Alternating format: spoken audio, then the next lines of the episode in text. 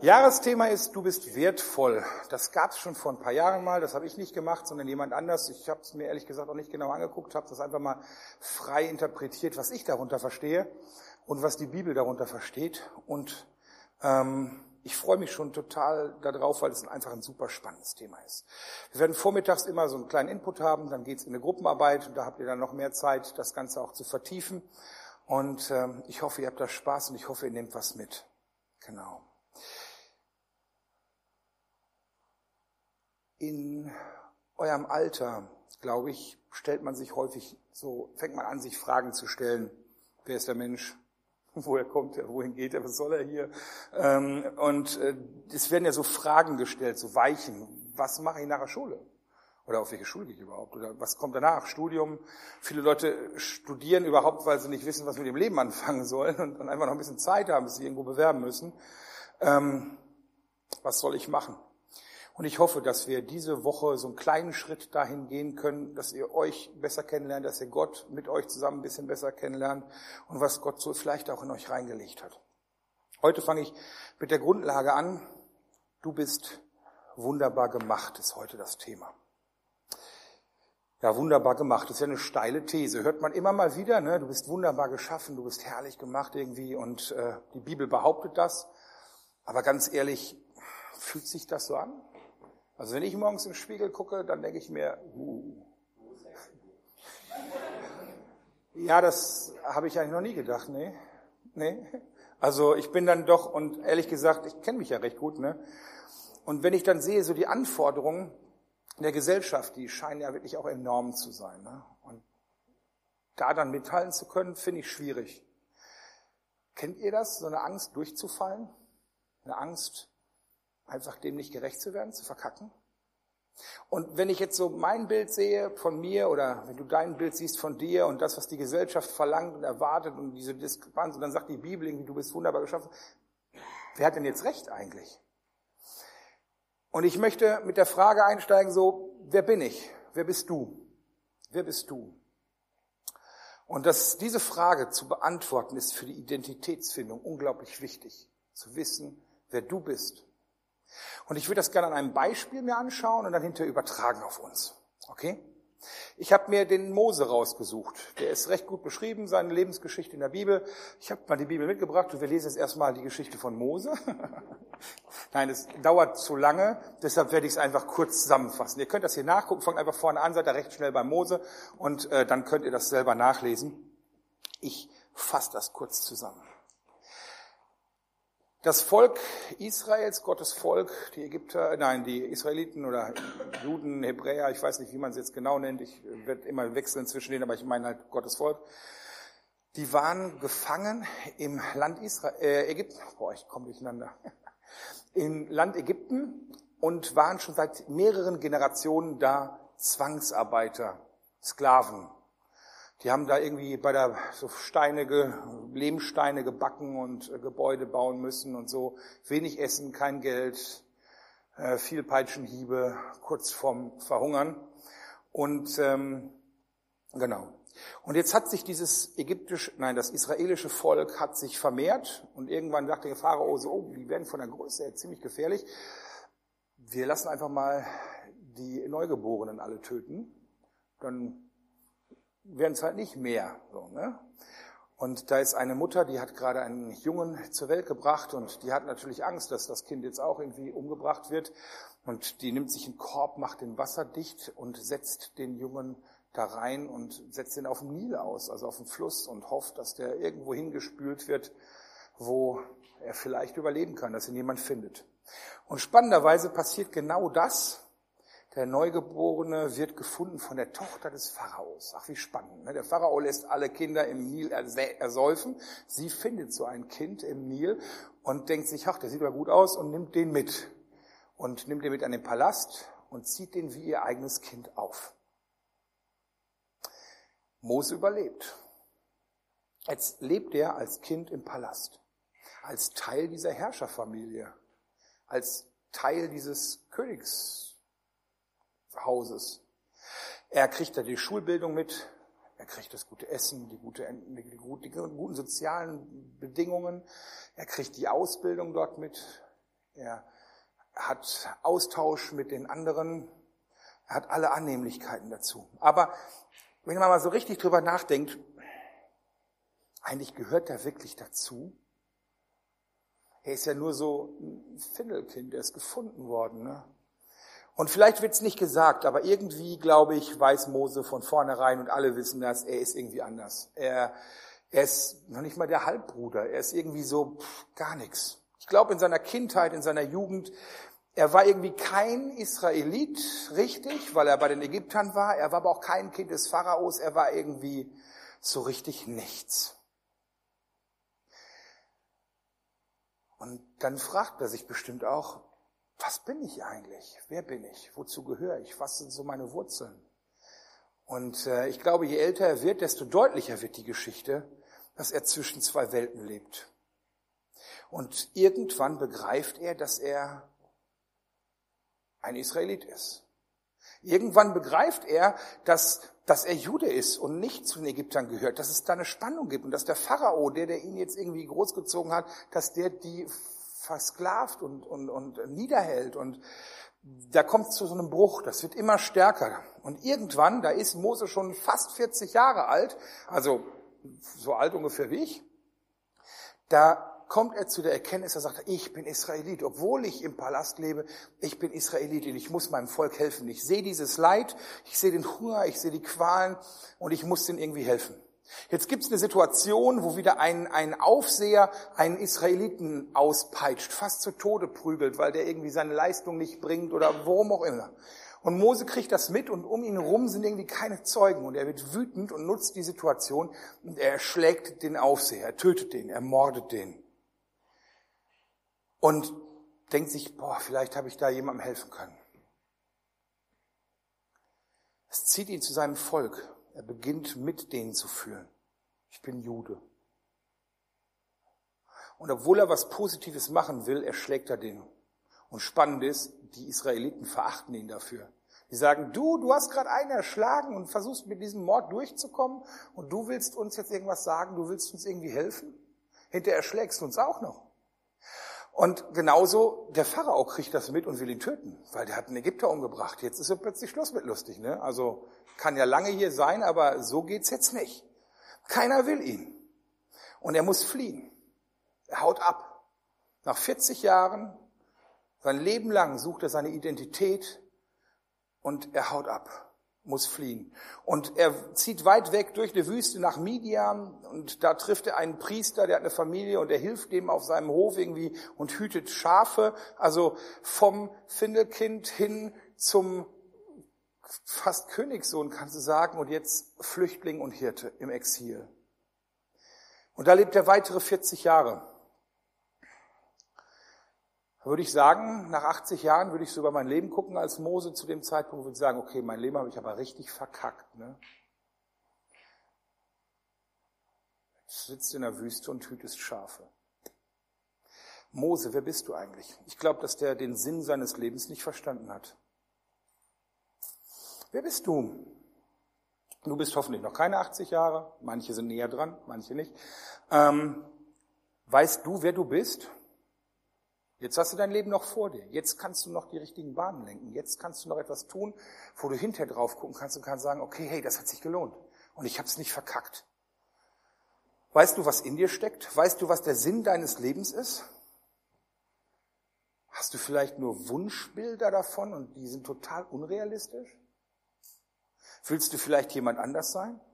Und dann wieder die Frage, was will die Gesellschaft von dir?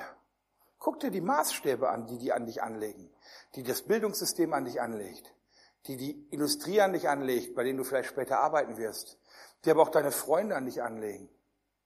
Du guckst irgendwie in irgendwelche Medien, Printmedien oder ins Internet oder so und du siehst Schönheitsideale, wo niemand nicht gefotoshoppt ist.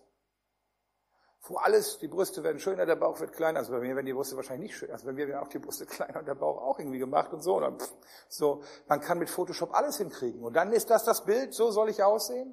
Und das Gleiche machen sie auch mit deiner Leistung. Du sollst irgendwie am besten nach zwölf Jahren, elf Jahren, zehn Jahren dein Abitur machen, studieren und dann hinterher am besten noch promovieren, um dann, dann doch den Müll rauszubringen. Also irgendwie, du bist diesen Leuten vollkommen egal. Ich muss das jetzt mal so sagen. Du bist der Gesellschaft meistens egal. Du sollst funktionieren und du sollst konsumieren, damit einige Leute sich die Taschen vollstecken. Hast du das für dich übernommen und sagst, okay, dann mache ich mit? Wie fühlt sich du sein an? Bist du zufrieden mit dir? Also ich habe gerade festgestellt, da ist ein Typ, der steht morgens früh auf, guckt in den Spiegel und denkt, oh, geil! Man muss sich das nur oft genug sagen. Ne? Geil, geil, geil, geil. Ähm, genau. Ähm, bist du zufrieden mit dir oder hast du Angst vor der Zukunft? Kennst du deine Schwächen? Kennst du deine Stärken? Oder hast du vielleicht sogar schon aufgegeben? Ich kenne Leute in eurem Alter, die haben schon aufgegeben. Schön ist es, wenn man es schafft, im Frieden mit sich zu sein. So, die Bibel sagt, du bist wunderbar geschaffen. Wer hat Recht? Also, das weicht ja total ab. Ich weiß, dass Gott alles weiß. Und wenn Gott sagt, durch die Bibel, also das hat er ja so in Auftrag gegeben, das Buch, ähm, dann wird das wohl stimmen. Also wenn einer objektiv beurteilen kann, dass du wunderbar geschaffen bist, dann Gott, weil der kennt alles, der weiß alles und nur er kann das wirklich beurteilen. Also lasst uns doch mal reinschauen, was in der Bibel steht. Da steht unglaublich viel drin. Also ich möchte euch dieses Buch wirklich ans Herz legen. Da steht so viel drüber drin. Also das meiste davon ist, was Gott über dich denkt. Das ist nicht immer leicht zu lesen, aber es ist echt wert. Wir gucken mal, wir fragen mal jetzt Gott. Ich hatte vor zwei Jahren, habe ich hier mich so an so ganz vielen weißen Wänden irgendwie ähm, ausgetobt. Ähm, da habe ich so, wer war vor zwei Jahren da? Einige kennen das. Ich, da habe ich angefangen mit der Krone der Schöpfung. Das ist die Bibelstelle ganz am Anfang. Und ich male das nochmal kurz auf, weil es gab Leute, die kennen das nicht. Das ist ein ein Flipchart. So, ich mache das kurz. Ne? Also ich meine jetzt nicht 20 Bögen voll wie letztes Mal. Was steht ganz vorne in der Bibel? Am Anfang war das Wort. Es würde jetzt zu weit gehen, das jetzt alles nochmal zu erklären. Gott sagt, ich bin. Und am Anfang war das Wort und der Geist schwebt über, das, über dem Wasser. Das ist Gott. Gott, die Dreieinigkeit. Jesus, der Heilige Geist. Gott, der Schöpfer. Der ist da. Ich bin. Und Gott schöpft die, also schafft, schöpft die Schöpfung. er schafft die Schöpfung. Und er fängt so an, und ich lese das jetzt nicht alles vor, aber er schafft Tag, Nacht, vergibt meine Schrift, er macht ähm, Zeit, Zeiten. Himmel und Erde kommt als nächstes. Immer so in Tagen aufgeteilt. Am ersten Tag schuf er dies, am nächsten Tag schuf er das. Dann kommen Pflanzen und Bäume. Ach so, ja, er teilt noch das Wasser vom, äh, das Wasser Meer und teilt Erde und Meer. Dann schafft er Pflanzen und Bäume.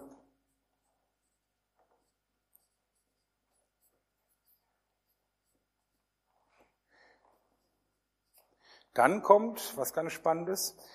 Also hier erstmal nur Wasser, Luft, Erde so. Hier jetzt schon Pflanzen und Bäume, schon komplexer. Und jetzt sagt er, die sollen sich vermehren. Also er schafft Samen und eine Vermehrung. Das ist jetzt neu. Also nicht nur er macht etwas in Existenz, sondern da vermehrt sich etwas, es multipliziert sich. Und jetzt schafft er noch Jahreszeiten dazu. Sonne, Mond, Sterne, ne? Jahreszeiten, Sommer, Winter und so weiter. Und dann kommen Tiere, schafft die Tiere und dann schafft er Menschen. Er schuf sie als Mann und Frau Das mit dem Feigenblatt spare ich mir mal. Schafft sie als Mann. Die sind zufrieden damals. Und er schafft sie als Frau. Komm, wir machen mal einen Rock.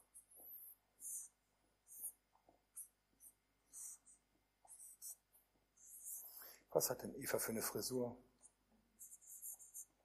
Hochsteckfrisur? Okay? Muss ja auch schön sein, ne? Gott hat sich Mühe gegeben, ich mache das auch. Okay? Schafft sie als Mann und Frau. Okay. Komm, jetzt machen wir es richtig schön. Ein bisschen hier, ein bisschen da, ein bisschen hier, ein bisschen da. So, okay. Er fängt einfach an und es wird immer komplizierter, immer feiner, immer perfekter. Das ist Materie und er ist Geist. Und das Krasse ist, als er sie schafft, atmet er seinen Geist in sie rein. Er schafft ein Wesen, was ihm ähnlich ist und was Schöpfung und Geist gleichzeitig ist. Das sind die einzigen im ganzen Universum, die beides haben. Geist, Atem Gottes, Ruach, atmet er in sie rein. Atem in sie rein. Und das ist die Krone der Schöpfung. Wir Menschen sind was ganz, erinnern sich die Leute, die da waren? Und für die anderen war es hoffentlich, ist es verständlich. Ihr seid besonders. Nur ihr habt das. Nur ihr seid äh, Materie und geschaffen, aber tragt den Atem Gottes in euch. Und ganz zum Schluss sagt er, und siehe, es war sehr gut. Ihr seid sehr gut. Fängt schon ganz vorne an. Dann geht es weiter. Jesus kommt zur Welt und Jesus wird Mensch und Jesus stirbt für uns. Und sein Blut lässt uns reinwaschen. Alle Schuld, allen Schmutz, den wir uns wieder auf uns geladen haben, der wird weggenommen. Dass wir wieder sein Ebenbild werden. Auch euch, Kolosse 1, Vers 21, die ihr einst fremd und feindlich gesinnt wart in bösen Werken, hat er nun versöhnt durch den Tod seines sterblichen Leibes, damit er euch heilig, heilig, untadelig und makellos vor sein Angesicht stelle. Durch Jesus Christus, den du angenommen hast, bist du heilig, untadelig, man kann dich nicht anklagen und makellos vor sein Angesicht. Makellos ist schön, ne? Du bist wunderschön und nicht verklagbar. Und jetzt kommt Pfingsten noch dazu. Der Heilige Geist. Du bist nicht nur angehaucht, sondern der Heilige Geist kommt in dich rein. Und sein Geist und, und, und Gottes Geist und dein Geist werden verwoben. Jetzt hast du Göttliches in dir. Das ist der Hammer, oder? Im, ersten, Im zweiten Korinther schreibt Paulus, 2. Korinther 5, Vers 17, wir sind eine neue Schöpfung. Ist jemand in Christus, so ist er eine neue Schöpfung. Komplett neu. Das Alte ist vergangen und siehe, alles ist neu geworden. Du bist komplett neu. Du bist ein neuer Mensch mit Gott in dir. So sieht dich Gott. Und jetzt kommt der totale Hammer. Das ist für mich so, ach, das Lieblingskapitel in der Bibel. Das hohe Lied. Im Hohelied, Altes Testament, ein bisschen kitschig geschrieben, aber ich mag's. Da wird die Liebesgeschichte zwischen einem Mann und einer Frau dargestellt und beschrieben, wie sie das sieht, wie er das sieht und und ähm, das steht für Gott und den Mensch. Das heißt, der Mann, der beschreibt, wie, seine, wie er seine Geliebte sieht und sie beschreibt, wie sie ihn sieht. Also Gott sagt hier, wie er dich sieht. Hohelied 4, Vers 7. Du bist wunderbar schön, meine Freundin, und kein Makel ist an dir.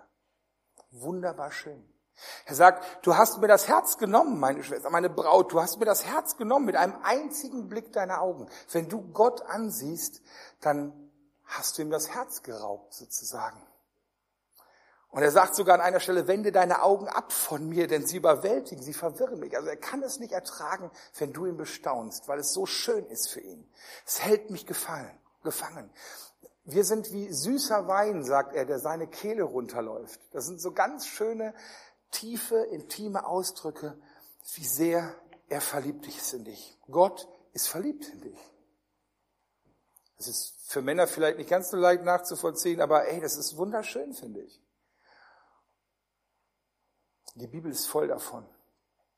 Ich bitte Gott, dass er seine Liebe zeigt. Ich bete jeden Tag, dass er mir an diesem Tag seine Liebe zeigt. Das ist total wichtig und das möchte ich dir mitgeben. Also merk dir, du bist wunderbar und wunderschön geschaffen und du bist wertvoll. Und jetzt, was bedeutet das? Letzter Gedanke. Sei du selbst. Und das muss man jemandem wirklich sagen. Sei du selbst. Wenn mit Gott, dann ist der Schmutz abgewaschen und du kannst in diese Herrlichkeit reintreten. Guck dir Mose an. Wir gehen nochmal zurück zu Mose. Der ist jetzt 80 Jahre alt, hängt in der Wüste und passt auf Schafe auf. Und plötzlich ist da so ein Busch, der brennt und nicht verbrennt. Und eine Stimme kommt aus dem Gebüsch und sagt, Mose, du stehst auf heiligen Boden. Und die beiden kommen ins Gespräch und er stellt fest, okay, hier redet Gott mit ihm. Gott erwählt ihn Gott sagt zu ihm dazu, ich habe gesehen, wie mein Volk leidet und ich brauche jemanden, der ihm hilft. Und das sollst du sein, Mose. Du sollst dieses Volk raus äh, führen aus der Gefangenschaft. Ich werde bei dir sein, aber du sollst es führen. Gott erwählt ihn trotz seinem versauten Lebenslauf. Ich hätte ihn nicht mehr eingestellt.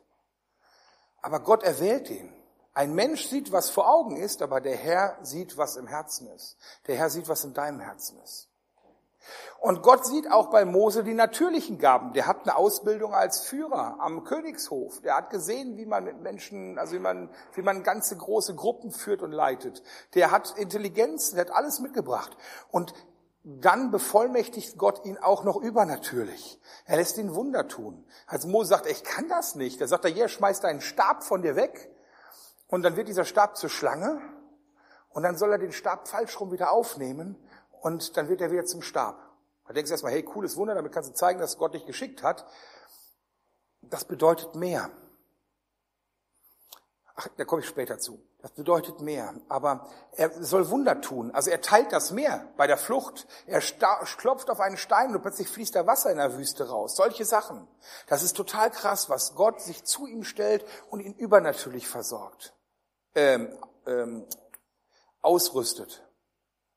Nach 40 Jahren Flucht und 40 Jahren Exil kommt er in eine Berufung und lebt dann nochmal 40 Jahre. Hat Gott ihn halt einfach alt werden lassen, damit es sich auch noch lohnt. Mit 80 Jahren führt er ein komplettes Volk aus der Gefangenschaft heraus in ein neues Land. Oder zumindest hin zu dem neuen Land. Mit Gott kann er sein Potenzial entfalten und mit Gott kann er seine Bestimmung erreichen und erfüllen. Ich kenne die meisten nicht. Und selbst die, die ich kenne, kenne ich nur relativ gering, also wenig. Aber Gott hat einen Schatz in dich reingelegt. Genau genommen bist du ein Schatz. Und du hast ein herrliches Potenzial von ihm bekommen. Und er hat rein übernatürlich noch ganz viele Dinge bereit liegen, die er dir geben will und geben wird. Und mit ihm zusammen kannst du dieses Potenzial entfalten. Mit Gott kannst du in deine Bestimmung kommen. Mit Gott kann dein Leben einen Sinn ergeben und du kannst wirklich du werden. Und das ist geil. Es ist gut, du selbst zu sein. Weil du kannst nur ein schlechter Ferry sein und ich kann nur ein schlechter Andreas sein. Außerdem brauchen wir keine zwei Andreas oder zwei Ferries aber ich kann der beste Ferry sein. Und du kannst der beste Du sein. Also nutze das, was Gott in dich reingelegt hat und sei du selbst. Wir halten fest, du bist wunderbar geschaffen, du bist wertvoll. Gott ist verliebt in dich, er ist verknallt, er ist begeistert von dir. Und wir brauchen genau dich. Also sei du selbst und versuch kein anderer zu sein. Okay? Amen. Ich bete noch und dann geht's in die Gruppen. Lieber Jesus,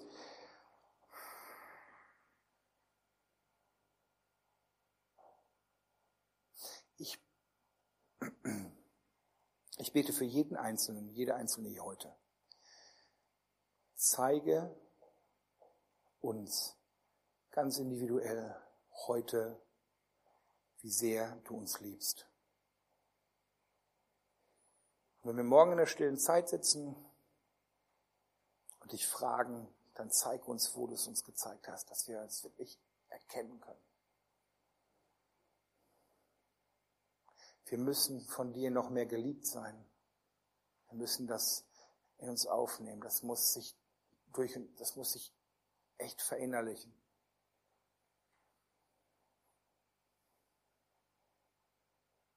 Hilf auf dieser Freizeit uns ein bisschen näher an das zu kommen, wo du uns gerne haben möchtest. An unsere Berufung, an unsere Bestimmung, an den Punkt zu bringen, wofür wir eigentlich gemacht sind.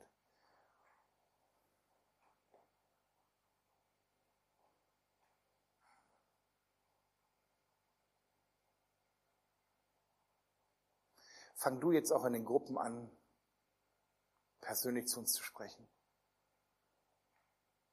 Nimm du diese Woche in deine Hand und mach damit was. In Jesu Namen. Amen.